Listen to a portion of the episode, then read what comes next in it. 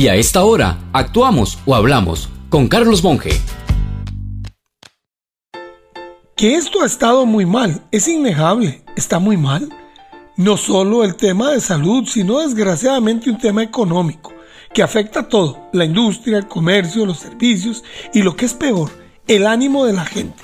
Con eso tenemos más enfrentamientos, gente armando trincheras, acusaciones de unos sectores a otros sectores y la malísima sensación de que con eso algunos creen que ganarán algo. Pero, ¿a dónde estará lo bueno de ese caos?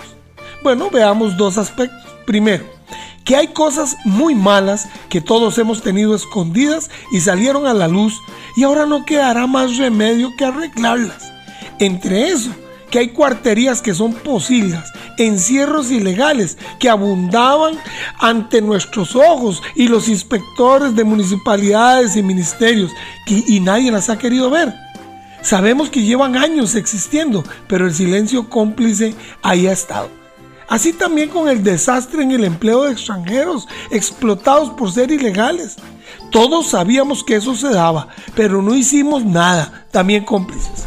Segundo, y eso es positivo de raíz, y es que sí existe chispa creativa en muchísima gente. Observemos, ahora producen mascarillas y caretas los que nunca pensaron hacer algo como eso. He visto la cantidad de acrílicos que han puesto en cajas registradoras de supermercados y mini super. Eso no se hacía. Observe el resurgimiento del ciclismo aficionado y con él la ardua labor de quienes producen o trabajan en ese sector. Las entregas a domicilio realmente han sido un alivio para muchos y quizá lo más importante, se retomó el aprecio por los seres queridos, entre ellos los mayores de la familia. Es definitivo, hay cosas muy positivas que ojalá se nos queden para siempre.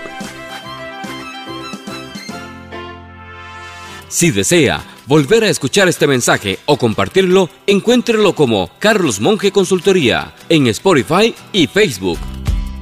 Carlos Monge te presentó Actuamos o Hablamos.